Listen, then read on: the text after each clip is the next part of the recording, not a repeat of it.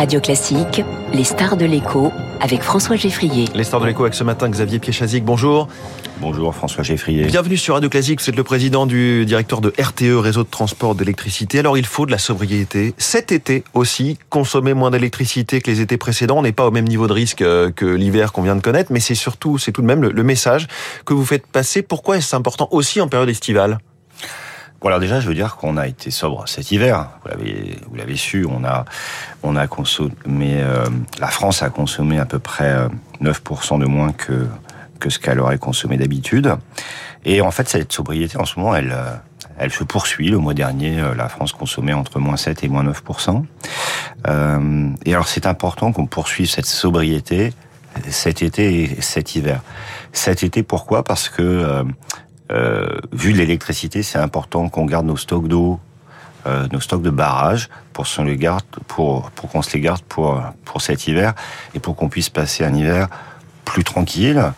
Et euh, cet hiver, il, il, sera plus tranquille si on continue encore à être sobre cet mmh. hiver. Je vous ai dit qu'on aurait un peu plus de stock d'eau.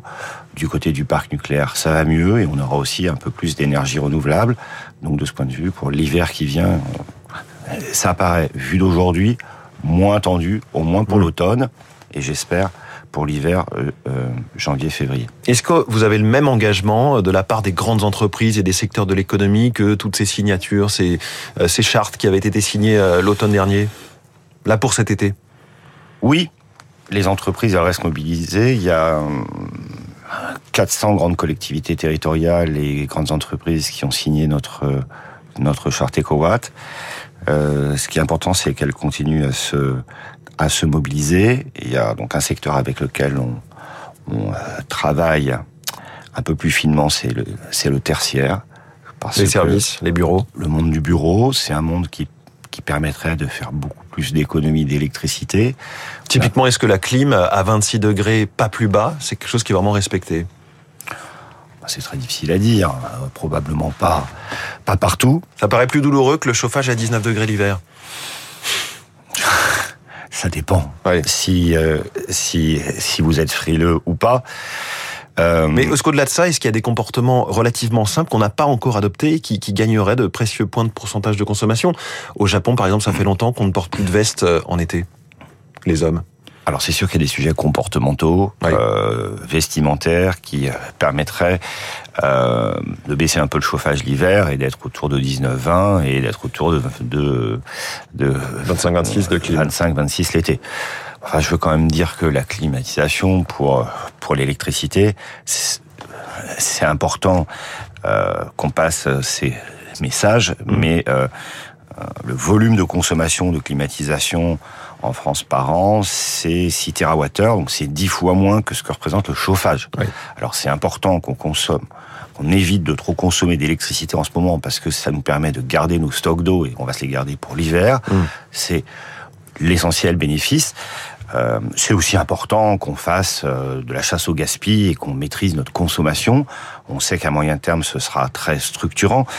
Euh, après, il faut que chaque Français se sente à l'aise avec ça. Oui. Euh, il faut du signal prix aussi. Euh, c'est ce qui a marché aussi cet hiver pour beaucoup, notamment du côté des industriels. Alors le signal prix l'hiver dernier, il a marché du côté des industriels, c'est évident. Il a marché euh, du côté des entreprises, y compris les petites. On se souvient du sujet des boulangers, et on se souvient aussi des questions autour des, des coûts dans, dans, dans la restauration. Euh, il marche moins du côté des ménages, parce que l'essentiel des ménages sont au tarif réglementé de vente, mmh. donc ils ont bénéficié du bouclier tarifaire.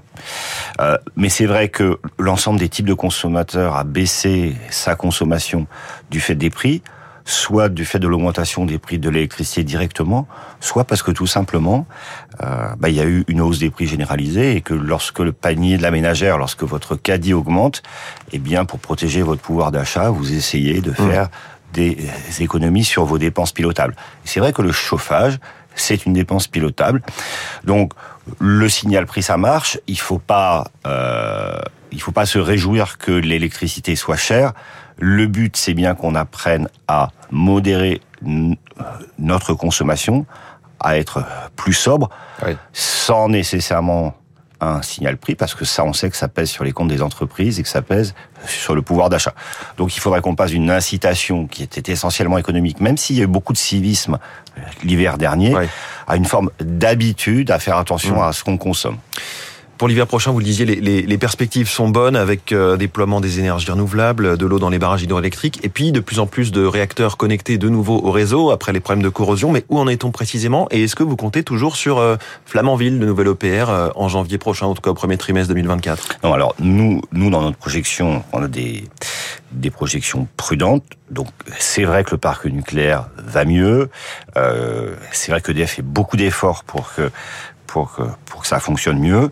On a on projette euh, un volume de production nucléaire euh, cette année 2023 entre 300 et 330 euh, TWh. Pour faire simple, euh, on aura cette année de l'ordre de 5 gigawatts de plus sur le réseau tout le temps jusqu'à Noël. Ça fait 5 réacteurs nucléaires en plus en moyenne. C'est plus confortable, oui. C'est plus confortable. Ça n'empêche pas euh, de faire attention. Euh, ça n'empêche pas de devoir être sobre, ça n'empêche pas de maintenir notre dispositif EcoWatt hum. euh, pour qu'on puisse passer un hiver une fois de plus sans coupure. Mais est-ce que début 2024, ça va mieux Vous vous attendez à ce que Flamanville démarre ou pas? On n'a pas compté pour l'hiver. Oui. Et on verra, et on verra courant 2024 euh, euh, le calendrier que DF propose. En tout cas, il n'est pas dans nos projections euh, d'ici février 2024. Xavier Piachazic, pour le plus long terme, on aura besoin d'encore plus d'électricité que prévu à l'horizon 2035. La donne a à ce point changé depuis la guerre en Ukraine, l'accélération de la transition, la transition écologique, l'électrification? Elle n'a pas changé, elle n'a pas changé considérablement euh, depuis euh, euh, depuis quelques mois. Il s'est passé deux choses. Euh, la première, c'est que l'Europe s'est engagée euh, vers le Fit for 55. Alors, euh, ça veut dire quoi? Ça veut dire que il faut que chaque pays de l'Union baisse ses émissions de CO2 de 55% en 2030 par rapport à 90. Exactement. ça, c'est très ambitieux. Et puis à cela, on ajoute les effets de la guerre en Ukraine et les effets de la réindustrialisation portée par le gouvernement et par le président en France. Et ça, euh, ces deux euh, ces deux nouvelles ambitions, euh, ça suppose qu'on se décarbone beaucoup plus vite. Donc ça suppose qu'on bascule beaucoup d'usages des fossiles vers vers l'électricité. Et donc basculer beaucoup d'usages vers l'électricité, ça veut dire projeter un monde dans lequel on consomme plus. Et si on consomme plus, eh bien il faut qu'on produise plus. Et dans cette perspective, c'est vrai qu'être sobre, c'est très aidant parce que si on n'est pas sobre, eh bien donc il faudra construire beaucoup plus de moyens de production. Mmh. Donc dans une perspective de moyen terme, la sobriété c'est très recommandé parce que ça nous permettra euh, bah, de couvrir euh, cette projection d'augmentation de la consommation d'électricité euh, qui correspond euh, à nos projections hautes de celles qu'on avait publiées en 2021, début 2022. Donc plus de production, plus d'efficacité aussi, plus de, de, sobriété et des tarifs qui devront être fixés. C'est en train de se discuter hein, en ce moment sur les futurs tarifs pour les industriels. C'est important. Très rapidement. Oui, alors, il y a des discussions à Bruxelles sur le futur fonctionnement du marché. Euh, L'enjeu porté par la France, il est double. Il est de faire en sorte que les prix de l'électricité se stabilisent long terme pour donner de la visibilité aux industriels qui veulent investir en France. Donc il faut des prix stables euh, long terme.